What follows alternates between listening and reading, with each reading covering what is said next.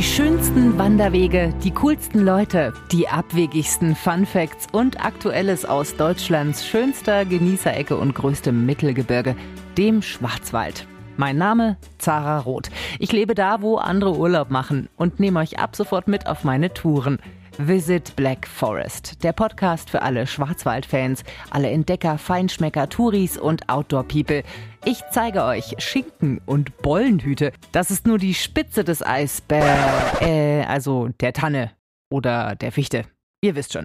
Wir sind jetzt hier auf dem Wanderparkplatz Brettental in Freiamt äh, und hier treffe ich mich gleich mit dem Autor Markus Fix. Er hat den Krimi geschrieben, wem die Kuckucksuhr schlägt in dem ein Kriminalkommissar, der nach einer Erbschaft von Berlin zurück in den Schwarzwald zieht, einen Mordfall hat. Und zwar in Freiamt wird eine Leiche gefunden. Und irgendwie hängt alles mit der Geocaching-Szene zusammen. Und da dachte ich, naja, treffe ich mich doch mal mit dem Autor und lauf die Tour ab, wo die Leiche gefunden wird.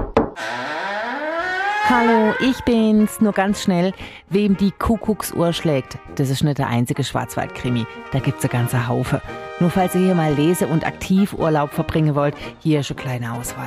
Tod in der Ortenau, die Tote im Tann, der Tote vom Schwarzwald, Schwarzwaldhülle, Schwarzwaldhimmel, mörderischer Schwarzwald, Schwarzwald sehen und sterben, Endstation Schwarzwald, Tod am Schwarzen Fluss, das Schweigen im Schwarzwald, etc. pp. Zu viel Schiss zum Krimi lesen. Dann tun's auch Klassiker, die hier entstanden sind. Wilhelm Haufs Das kalte Herz, Hermann Hesses Demian oder der Oberklopper Martin Heidegger Sein und Zeit. Okay, das war's schon, gell? Tschüss. Man kann hier verschiedene Touren laufen. Also es gibt Wandervorschläge vom Schwarzwaldverein. Wunderschöne Touren hier im Naturpark Südschwarzwald. Eine der meistbesuchten Erholungsregionen in ganz Deutschland, kann man schon sagen. Also hier gibt's wirklich wunderschöne Täler, Hochflächen, sehr weitläufige, raue Gipfel, urige Wälder und richtig schöne traditionelle Bergbauernhöfe, eine tolle Mischung. Eine der Touren ist zum Beispiel die Hühnersedel-Tour. Die dauert vier Stunden, hat 13 Kilometer. Man kann zwischendrin auch einkehren. Hier gibt's wirklich ganz viel von diesem ursprünglichen Charme. Zwischendurch bewirtschaftete urige Hütten. Und dann gibt's auch noch ein legendäres Café, wo es wundervolle Torten gibt. Leute kommen von weit her, um in Traudels Café hier in äh, Freiamt ein Stück Kuchen zu essen. Ein sehr uriges, süßes Café. Da hoffe ich auch noch einzukehren später. So, jetzt sind wir ein bisschen weiter hochgefahren vom Parkplatz Brettental und ich stehe mit Markus Fix. Wo genau? Genau heißt es hier Dürhöfe Parkplatz. Die meisten kennen es einfach als Hühnersedel Parkplatz, weil man sieht schon den Turm von hier, mhm. wo wir nachher auch hinlaufen. Und hier führt auch der Kandelhöhenweg entlang. Von Oberkirch nach Freiburg kommt er hier durch. In die Richtung, zwei Kilometer, ist die Schutterquelle, die durchs Schuttertal, wie der Name sagt, dann fließt durch La und Richtung Rhein. Und am Wochenende ist hier richtig viel los, sowohl Mountainbiker als auch Wanderer, als auch Spaziergänger einfach. Also so eine ganz so ein neuralgischer Punkt kann man sagen. Der zwei Täler steigt, der geht hier nämlich auch lang. Ja, hier kreuzt sich ganz viel. Man kommt gut mit dem Auto hoch, weil es eine geteerte Straße hat. Mhm. Das ist natürlich auch schön. Und wir sind hier jetzt auf 705 Meter. Das heißt, wenn unten manchmal Wolken sind und Nebel, ist hier oben schönes Wetter und dann ist natürlich noch mehr los. Also nicht am Wochenende kommen, wenn ihr könnt, dann unter der Woche. Dann vermeidet ihr die Massen. Ja, dann los geht's. die Leiche im Roman wird ja gefunden von Geocachern. Und das Opfer ist auch gerade am Suchen gewesen. Sie sah den Geocache sofort. Allerdings nicht in einem hübschen selbstgebauten Versteck, sondern auf dem Waldboden liegend zwischen Ästen und Laub vom vergangenen Herbst.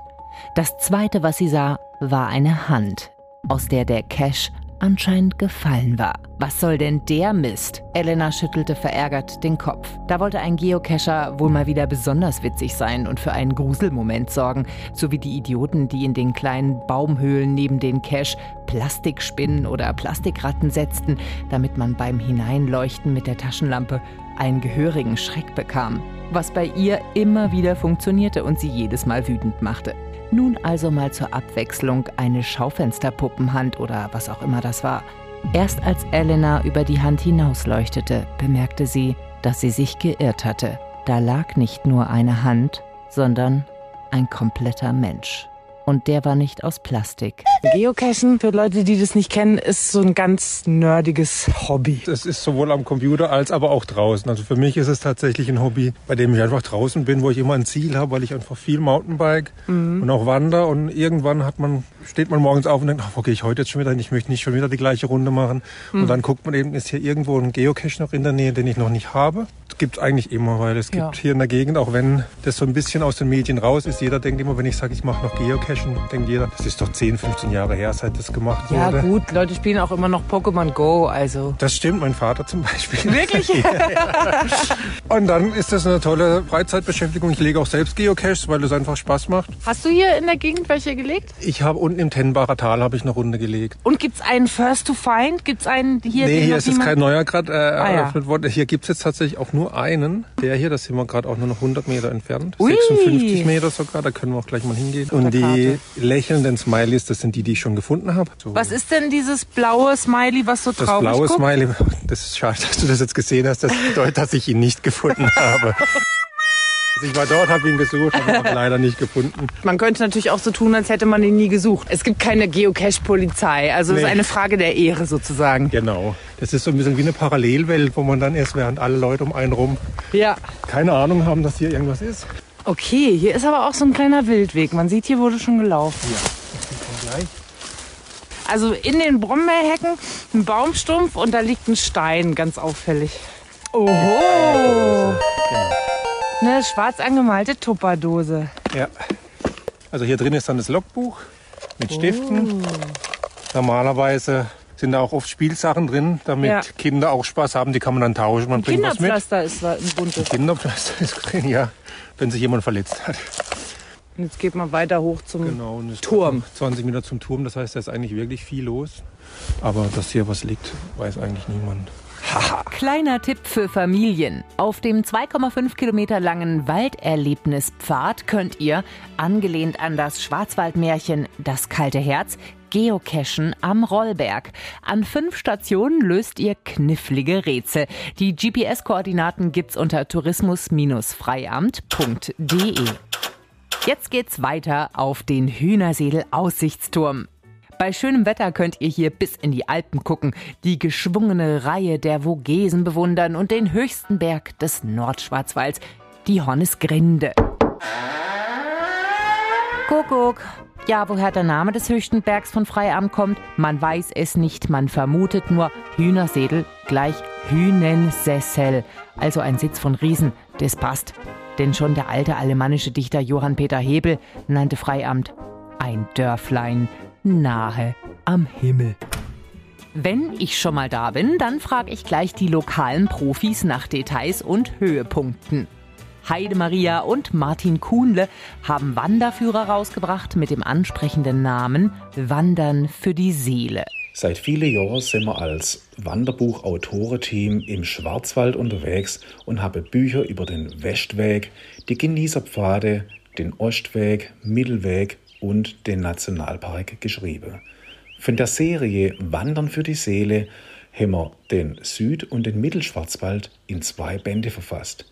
Die Hühnersedeltour ist eine der absoluten Lieblingstouren des Paars. Die Wandertour misst ungefähr 13 Kilometer Länge und etwas mehr als 400 Höhenmeter gilt es auf dem Rundkurs zu bewältigen. Ein klarer Tag ist die Aussicht vom dreieckig erbauten Hühnerseelturm mit seinen 126 Treppenstufen einfach fantastisch. Der Blick reicht zum Kandel und zum Feldbergmassiv hinüber. Dort übrigens spielt auch die Geschichte unseres Romans Schwarze Tannen, den ich gemeinsam mit meiner Frau Heidi Maria geschrieben habe.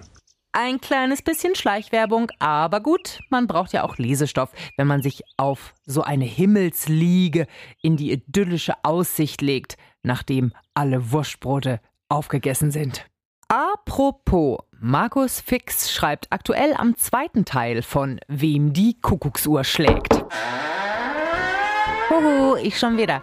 Vor dem 17. Jahrhundert gab es überhaupt gar keine Uhren im Schwarzwald. Da hat man auf die Kirchglocken gehört und auf das Sonnenstand guckt.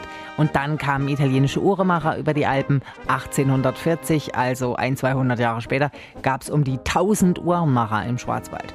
Bis die Industrialisierung sie alle arbeitslos gemacht hat. Heute sind die Kuckucksuhren als Mitbringsel besonders bei chinesischen, kanadischen, spanischen und italienischen Touris beliebt. Sind ja auch süß. Die kleinste Kuckucksuhr der Welt ist mit 13,5 Zentimetern sehr klein und die größte steht im Uhrenpark Elble in Triberg-Schonachbach und ist stolze 4,50 Meter hoch. Gut, das soll jetzt erstmal reichen. Tschüss, Leckel. Danke. Wo waren wir? Ach ja, Markus Fix neuer Krimi.